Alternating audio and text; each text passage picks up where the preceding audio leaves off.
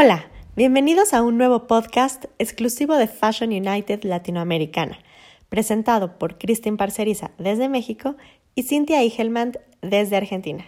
Hola Cintia, ¿cómo estás? Hola Christine, un placer saludarte desde Buenos Aires. Bueno, aquí estamos con esta edición dedicada a la moda sostenible en la región. Vamos a estar compartiendo con ustedes entrevistas con algunas personalidades representativas de la moda sostenible en Latinoamérica.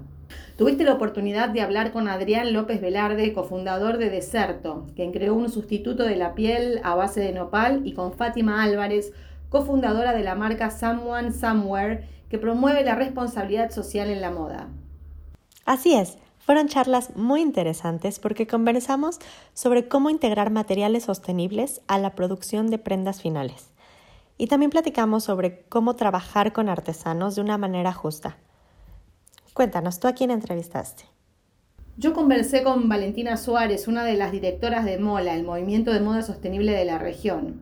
Ella nos estuvo contando sobre el trabajo que hacen, la primera presentación que tuvieron en la última edición de New York Fashion Week y además adelantó algunas de las cosas que vienen para este año.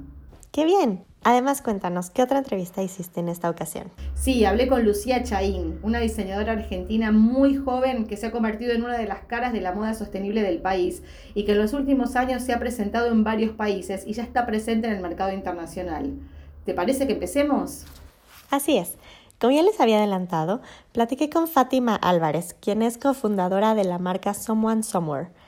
Es muy interesante lo que nos dice sobre cómo nació este proyecto y todo lo que tienen planeado para seguirlo creciendo. ¿Qué te parece que vamos a escucharla? Pues mira, en realidad mis socios y yo, ninguno de los tres somos diseñadores ni teníamos la más pálida idea de la moda cuando empezamos pero nos dimos cuenta que la ropa y los accesorios eran una, un medio por el cual podíamos generar oportunidades de trabajo justo y sostenible en el tiempo en comunidades indígenas de México. Al principio empezamos en la Sierra Norte de Puebla, porque en una comunidad que íbamos a hacer como servicio social cuando éramos jóvenes, y ahí nos dimos cuenta que la actividad predilecta de las mujeres era pues la artesanía, ¿no? Y que era la manera en la que ellas se encontraban de llevar un sustento a sus casas, pero pues que se veían enfrentadas a muchísimas problemáticas desde temas de intermediarios, de inversión, este, en materia prima, temas de pues mucho riesgo físico cuando iban a las ciudades a vender y demás. Entonces nos dimos cuenta que aunque era una tradición súper rica, que te transmitía muchas historias y unas técnicas bien complejas y demás, pues no eran bien pagados ni bien remunerados y en las comunidades estaban dejando de hacer estas técnicas porque las nuevas generaciones pues obviamente no veían que fuera nada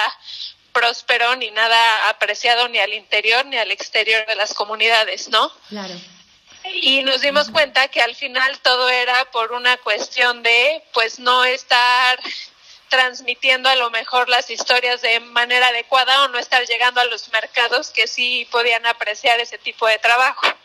Entonces nosotros dijimos, pues ya que estamos en la Ciudad de México y nosotros tenemos acceso a materiales de mejor calidad, tenemos acceso al mundo de la moda, tenemos acceso a mejores canales de distribución, pues hagamos eso nosotros desde la ciudad y que en las comunidades puedan seguir pues trabajando con sus técnicas tradicionales, ¿no? Claro. Entonces, pues así empezamos, la verdad, sin saber mucho al respecto, ni siquiera hablábamos en ese entonces de tener una empresa, ni una marca de ropa, ni nada, sino solo era un proyecto en el que nosotros llevábamos materia prima a la comunidad, trabajábamos con los artesanos, nos traíamos las técnicas y acá este lo integrábamos en otros productos, ¿no? Sí. Eh, y poco a poco pues fue creciendo, nos dimos cuenta que al mercado le gustaba, a pesar de que no eran los productos que tenían el mejor diseño ni la mejor calidad, nos dimos cuenta que los clientes conectaban muchísimo con la historia detrás del producto, porque desde el primero todos trajeron el nombre de la artesana y el nombre de la comunidad como para darles reconocimiento y autoría sobre sus piezas y entonces cuando las personas se enteraban de esa historia y podían pues ver un poco más el entorno en el que vivían las comunidades y todo por medio de los videos que nosotros hacíamos y las fotos que tomábamos, pues obviamente a la gente les gustaba mucho más y estaban dispuestos a pagar pues un precio justo por las prendas. ¿Cómo siguen trabajando para asegurar el tema de responsabilidad?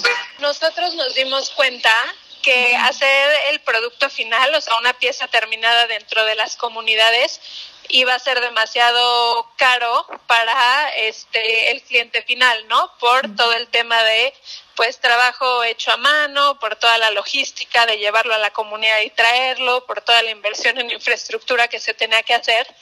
Entonces, como justo el pago de la artesanía era una cuestión que no queríamos sacrificar, lo que decidimos fue empezar a hacer productos semi-artesanales, en los cuales la parte artesanal sigue siendo la protagonista de la pieza, lo primero que ves y lo que más te gusta, pero está enmarcada por un producto de muy buena calidad, pero hecho industrialmente, lo que permite que los costos sean más baratos, ¿no? Entonces, por ejemplo, de las mochilas nos mandan los lienzos de telar de chicotillo de Oaxaca y en México una fábrica especializada en mochilas este los pone dentro del mismo producto, ¿no? Entonces, no es necesaria que toda la mochila tenga trabajo a mano y muchísimas horas de un artesano, sino que ellos pues se enfocan en la técnica que saben y eso nos permite seguir pagando este precios justos por la parte artesanal, ¿no?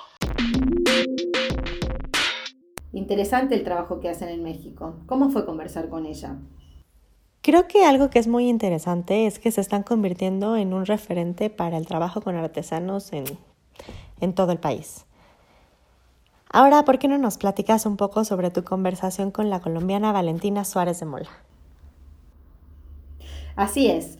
Mola viene trabajando hace algunos años sobre diferentes aspectos de la moda sostenible y hace bastante hincapié en lo educativo, pero también trabaja mucho con las marcas y está presente en distintos ámbitos. Valentina habló un poco de todo lo que hacen y sobre lo que se viene. Hola Valentina, gracias por eh, recibirnos y por querer conversar con nosotras. Contanos un poco de qué se trata eh, Universo Mola, cómo nació la plataforma. Hola, sí, no, la verdad más que feliz de estar con ustedes. Em, Universo MOL es el Movimiento Internacional de Moda Sostenible Latinoamericana. Es un proyecto de la Fundación Entre Soles y Lunas que nació hace más o menos tres años dentro de, de la fundación y que lo que busca es promover el diseño latinoamericano dentro de nuestro propio territorio como fuera. Nosotros buscamos que nuestra cadena de producción textil y moda sea lo más sostenible posible. Eh, entonces, para esto trabajamos en toda la cadena, trabajamos desde los productores de materia prima hasta los diseñadores eh, y trabajamos obviamente desde el punto social, económico y medioambiental. Tenemos un, unos programas que aglutinan el triple impacto y que buscan justamente que toda la cadena esté, esté bien trazada y esté bien conectada así, a su vez. Em, por otra parte, pues tenemos programas como Molitas, donde trabajamos con niños para generar conciencia acerca del de, eh, impacto de la industria, em, el rescate patrimonial de lo que es el diseño textil en América Latina y obviamente cómo podemos generar desarrollo a partir de esto, de este trabajo en la industria. Tenemos Mola Experiencias, que son viajes de capacitación en lugares espectaculares, que ahora tenemos una Patagonia a principios de abril, aprender técnicas de telares mapuche, Ajá, qué bueno. Así que estamos, estamos con ello también.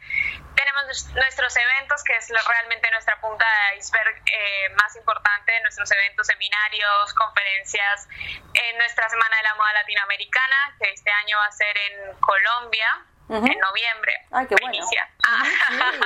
qué bueno. Em, entonces realmente trabajamos desde distintas aristas para justamente trabajar con distintos actores de la industria para el bien de todos, ¿no? Claro. ¿Y cómo y estos actores cómo se acercan a ustedes? ¿Ustedes los convocan? ¿Ellos se acercan a ustedes? ¿Cómo, ¿Por dónde viene eso? Bien, no, depende. Eh, por ejemplo, ponle que sacamos un evento. Entonces, para el evento, eh, las convocatorias siempre son abiertas. Entonces, cualquier diseñador puede participar. Pero a su vez, cualquier profesional puede participar. Entonces, si tú eres abogado de moda, si tú eres eh, antropólogo, si tú eres eh, lo que sea, puedes participar y aportar desde tu lado. Perfecto. Luego, por ejemplo, Mola Hub es nuestra red de actores puro y, duro. Entonces buscamos diseñadores latinoamericanos sostenibles, buscamos proveedores y los vamos incluyendo en este proceso. Obviamente tienen que entrar a través de, un formulario para nosotros conocer su estado de sostenibilidad, pero son todos más que bienvenidos y, ellos son realmente los que están beneficiándose de todas las oportunidades que generamos. Claro. Entonces, en realidad las puertas de, Mola más que abiertas a todo el mundo. Claro, claro. Y aparte van haciendo, los eventos los van haciendo en diferentes eh, países, ¿no es cierto? De la región. Ahora me decías lo de la Semana de la Moda, pero están en diferentes países. Totalmente. Este año puntualmente tenemos como el más importante la Semana de la Moda Latinoamericana, pero el año pasado, por ejemplo, hicimos un regional en Montevideo, hicimos un regional en México, en la ciudad de Puebla, em, y nuestras voces hicieron seminarios en Paraguay, en Chile, en Córdoba, Argentina. Eh, hicimos un seminario académico en, Bogotá, en Colombia, entonces realmente nos estamos moviendo intentando eh, estar en todos los lugares de América Latina posibles o que pues podemos eh, humanamente. Claro, y con todo este trabajo que ustedes van haciendo también a través de, las voces molas, que son como sus representantes en los diferentes países, ¿verdad? Eh, ¿qué, feedback van teniendo de la gente? ¿Cómo, cómo se van dando a conocer? ¿Qué, qué es lo que reciben del, del público, digamos? Em, nosotros tenemos un, muy orgullosamente te lo digo, una ventaja y es que somos un equipo muy, muy unido y muy respetuoso entre nosotros mismos. Entonces, cada uno tiene una mirada distinta Sí. Eh, por ejemplo, yo soy diseñadora de modas, eh, pero trabajo con mi madre, es la directora de la fundación, y ella tiene una mirada desde la comunicación y desde el ámbito social. Entonces, en esas dos aristas ya nos empezamos a, complementar en todo lo que vamos generando. Bien. Eh, y todo esto lo vamos bajando, obviamente los valores de la fundación los vamos bajando a Universo Mola. Y buscamos que todas nuestras actividades estén basadas en eso, en la empatía, en la inclusión, en la diversidad, en el respeto por el trabajo del otro. Em, buscamos realmente que sea un espacio diferente a los que estamos acostumbrados en la industria de la moda okay. y que sean espacios de donde todo el mundo puede ser parte. Entonces eso es súper marcado y eso es súper eh, buscado y, también las voces lo saben y, lo llevan a cabo porque es nuestro, nuestro identificativo. Entonces obviamente todas las personas que llegan a, los eventos o que trabajan con nosotros saben que van a estar contenidos desde el amor, desde el respeto, desde el todos incluidos, desde, desde esa, esa integración que es más humana, que pues justamente Universo Moral al, trabajar eh, desde sostenibilidad tenemos que, hacerlo. Entonces nos preparamos nos preparamos para, para el Latino American Fashion Week eh, que se viene en noviembre. Sí, noviembre va a ser el 24 al 29 de noviembre. en la ciudad de Bogotá. En Bogotá, genial, genial. Bueno, pues ya vamos a ir adelantando en Fashion United las, las novedades que tengan. Eh, te agradecemos muchísimo eh, por participar en este podcast y bueno, este, ya nos seguirás contando las novedades de Mola próximamente. Por supuesto, muchísimas gracias a ustedes por hacerme parte. Gracias, adiós. Como ya lo hemos hablado muchas veces, el tema de la sostenibilidad es algo que cada vez está teniendo mayor presencia en todo el mundo y en todas las industrias. Y obviamente el tema del cuidado del medio ambiente y el comercio justo están impactando al sector moda. Entonces, ¿por qué no seguimos sobre esta línea y continuamos con la entrevista que sigue? Claro, estuviste conversando con Adrián López Velarde, cofundador de Deserto, quienes hacen la piel de nopal. Ellos crearon en México un sustituto sostenible para la piel, que se realiza a base de nopal. Lo lanzaron apenas hace cuatro meses al mercado y actualmente ya tienen pedidos de todo el mundo, de marcas que están buscando alternativas ecológicas para piezas finales en diferentes industrias y en la moda se está viendo mucho su uso en bolsas y calzado. ¿Cómo se les ocurrió utilizar el nopal para convertirlo en un textil que pudiera este, sustituir a la, a la piel? Se nos ocurrió el nopal porque precisamente estábamos buscando nosotros desarrollar una, una un material que partiera de, de una planta, que fuera en base a una planta, y pues viendo la posibilidad de que este, este material tuviera mucha demanda, pues tenemos que recurrir a una planta que, que, que no escaseara, que fuera abundante, que fuera fácil de cultivar, que no requiriera, requiriera muchos cuidados ni insumos de agua, herbicidas, pesticidas, etcétera, ¿no? Entonces, este, pues estando en México, para nosotros, digamos que lo obvio fue el nopal, porque además de que es la planta más abundante en, el, en la República Mexicana, pues nos representa a todos como mexicanos, ¿no? O sea, pasa en la, en la bandera. Entonces, este, y no nada más a los mexicanos, sino que pues en Estados Unidos, en Arizona, por ejemplo, en Australia, en Italia, en Sicilia, eh, o sea, hay muchísimas cactáceas y, y, la gente pues también se ve identificada con esta planta. Entonces, este, desde ese, desde ese punto de vista, pues era, era lo ideal en todos sus sentidos y nosotros este, tuvimos que hacer pruebas dentro de las mil, más de mil especies que hay de cactus para ver con cuál, cuál era la viable y pues ya definimos el, nopal, que es de la familia de Opuntia ficus indica, y ya a partir de ahí este pues debutamos estos dos años de investigación y desarrollo para, para poderlo hacer. Y nosotros nos lanzamos en, en, Italia, estuvo mucho interés y ya a nuestro regreso a México, pues nos dedicamos a, abastecerle al, al público en general, empresas medianas, grandes, chicas, diseñadores, etcétera. Y nos sorprendió mucho eh, cuando hicimos el cierre fiscal del 2019, porque México este, fue uno de nuestros principales mercados. Qué buena. Y, y también Brasil. Tenemos una, una estrecha colaboración con Brasil, ya, ya que este, pues allá se encuentran muchísimas fábricas importantes de calzado. ¿no? Entonces estamos colaborando con ellos, muy contentos aquí de que, en México también, este, hay otros países latinoamericanos que también tenemos en la cuenta, como este es Guatemala, eh, Colombia, pero en realidad los, los más fuertes hasta ahorita, también Argentina, de hecho, Argentina y, Chile, y ahorita pues estamos con, con Brasil y en México pues más fuerte, ¿no? de América Latina, en calzado y en, y en accesorios de marroquinería como bolsos, este, carteras, tarjeteros, etcétera. No, pues muchas felicidades, ha sido un éxito. ¿Tenías esto, este alcance, lo tenían en mente cuando empezaron el proyecto? Mira, la verdad es que no pensábamos que fuera a pasar todo tan rápido, porque apenas tenemos cuatro meses en el mercado y en esos cuatro meses pues, se, se, ha venido una demanda tremenda.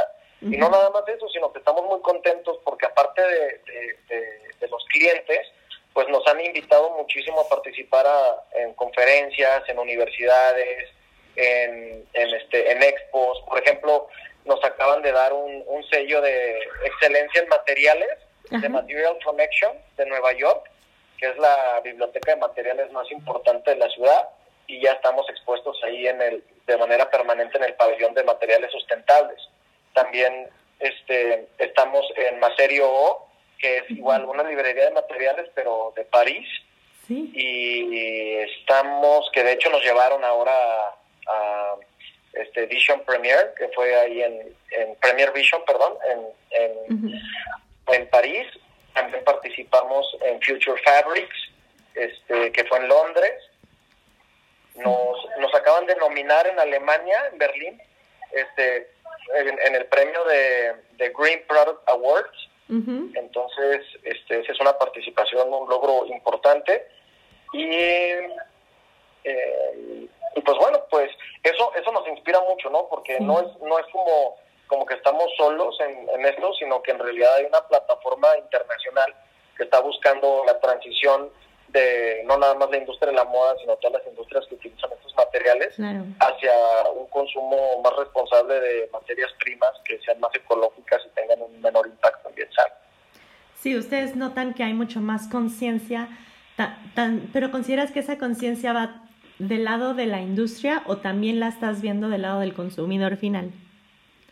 De ambas, de ambas. De hecho, pues yo creo que es un, o sea, el utilizar este tipo de materiales es un ganar-ganar para todos, ¿no? Primero, pues ganamos todos porque compartimos el mismo planeta. Entonces, si contribuimos al medio ambiente, desde ahí ya vamos ganando todos. Luego la industria se ve beneficiada porque está este, abasteciendo o está eh, satisfaciendo una necesidad que ya es tangible del consumidor final y se pueden diferenciar con estos productos, además de que son de muy buena calidad y que pues representan un compromiso en serio con el medio ambiente.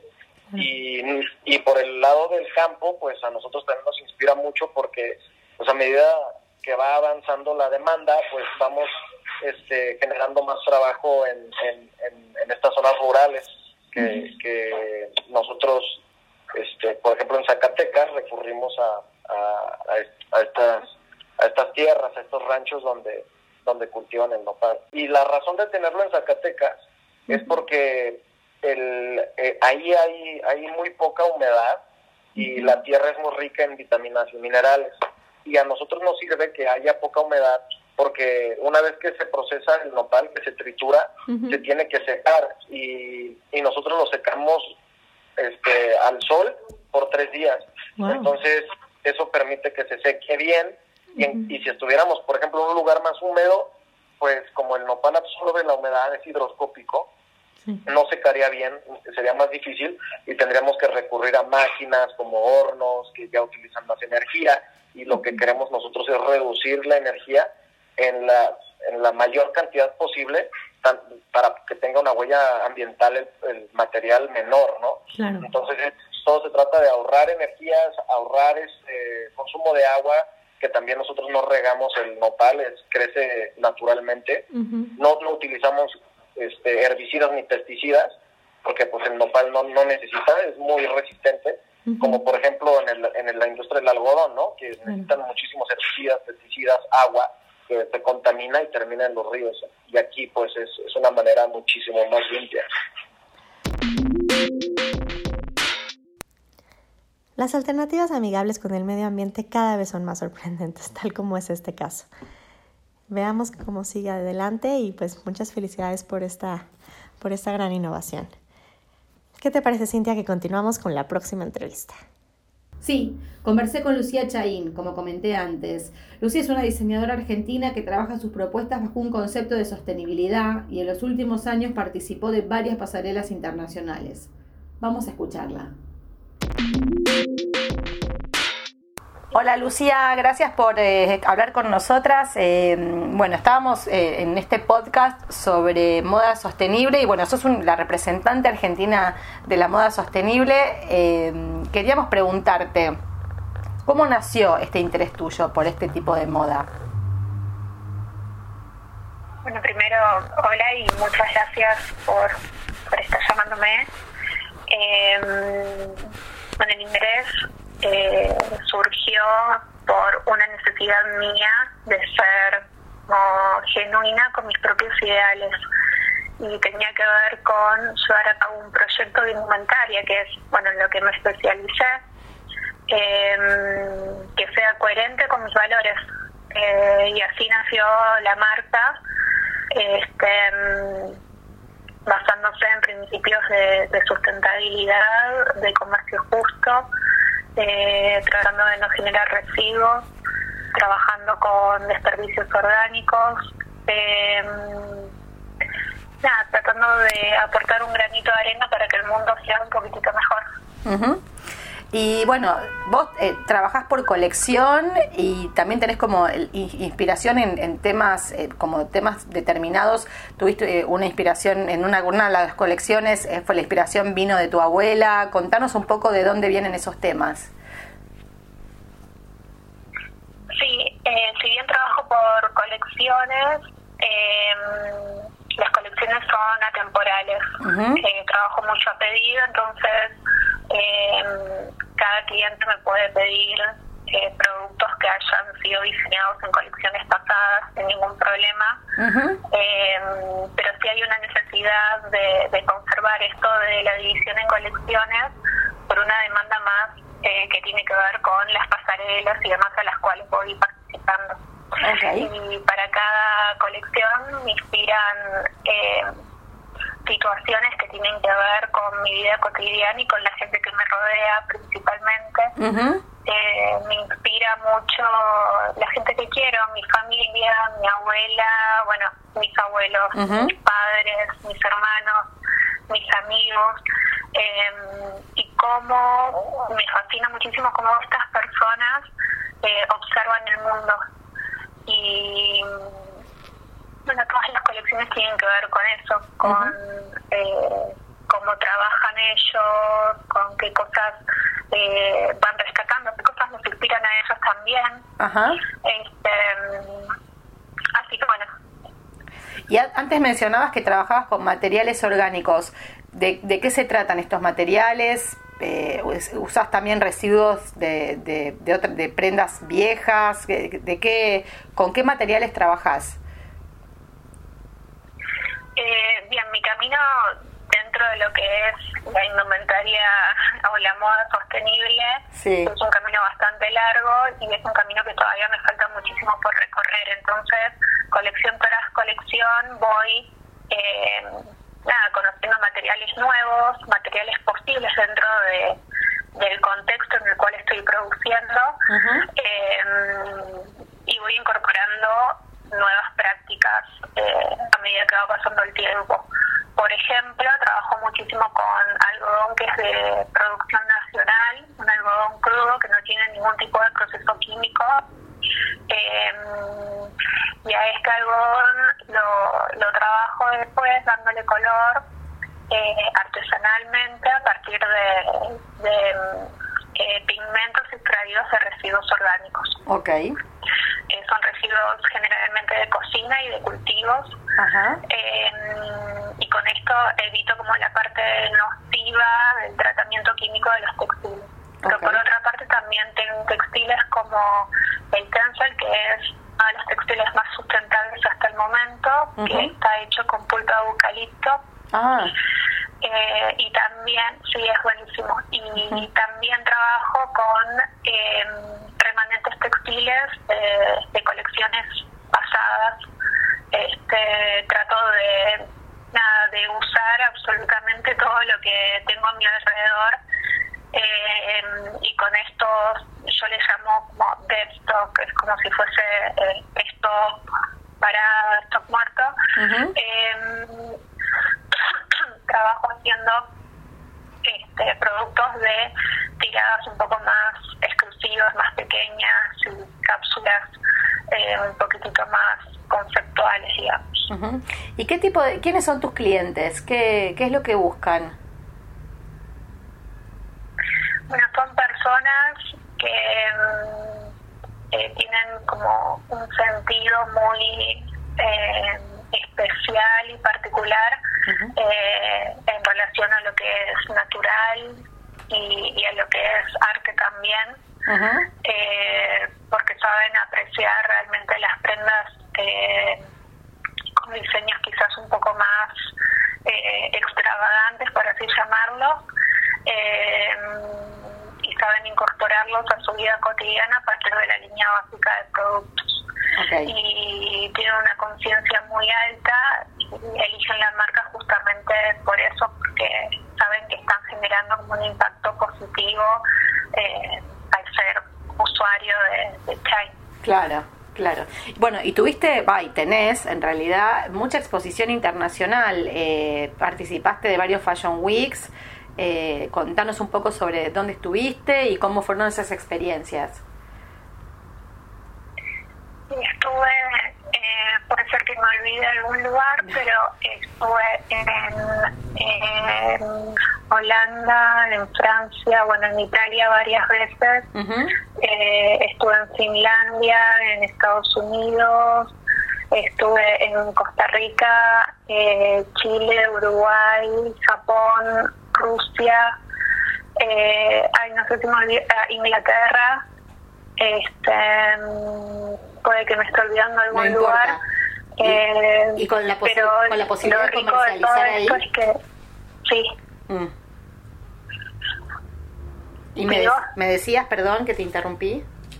Ah, eh, eh, que mm, lo rico de todas estas experiencias y de todos estos lugares tan diversos es que mm, justamente es eso, son mercados completamente distintos y súper ricos eh, que me generan clientes nuevos, posibilidades nuevas a las cuales yo me tengo que adaptar, porque no es lo mismo eh, diseñar para alguien que vive en Argentina como alguien que vive en Rusia, por ejemplo, tienen otras necesidades. Eh, el mercado asiático lo mismo, tienen hasta incluso otra fisonomía, tengo que adaptar eh, mis molderías y mis diseños un montón a sus necesidades, a, a distintos cuerpos, a distintos talles, a distintas funcionalidades también. Hay mercados que necesitan sí o sí muchísimos más bolsillos y otros mercados que necesitan suprimirlo. Eh, así que eh, para mí es súper interesante porque aprendo un montón a nivel sociológico, esto te diría, eh, y, a que mi marca se expanda de una manera mucho más madura también. Entiendo. Entiendo. ¿Y qué se viene ahora para, para Lucía Chaín próximamente que se pueda contar, no? Eh, ahora estoy con varios proyectitos que todavía no puedo oficializar, pero por lo pronto puedo contar que estoy trabajando muchísimo em, en lo que sería la colección de verano. Eh, del, año que viene sería ya. Este y trabajando con em, nuevos eh, procesos productivos eh, para optimizar todo lo que es el uso del recurso como el agua a la hora de teñir, eh, generando pigmentos nuevos y, tratando de generar, bueno, nuevas, nuevos acabados textiles a partir de bioplásticos, por ejemplo. Em, así que estoy trabajando muchísimo y con muchas ganas de, de poder mostrar eso pronto. Bueno, qué bueno. Muchísimas gracias Lucía por participar de, esta, de este podcast y bueno, todo lo mejor para lo que se viene y esperamos novedades tuyas. En poco tiempo Lucía ha tenido bastante exposición en el exterior y es una de las promesas de la moda sostenible de la región. Nos vamos despidiendo. Christine, un gusto compartir este podcast de Fashion United contigo. Igualmente, Cintia, siempre un gusto. Esperamos que les haya gustado esta edición con esta selección de entrevistas sobre distintos aspectos de la moda sostenible en la región. Los invitamos a que sigan acompañándonos a través de los distintos sitios web de Fashion United con toda la información sobre el mundo de la moda a nivel local e internacional. Nos encontramos en el próximo podcast de Fashion United Latinoamérica.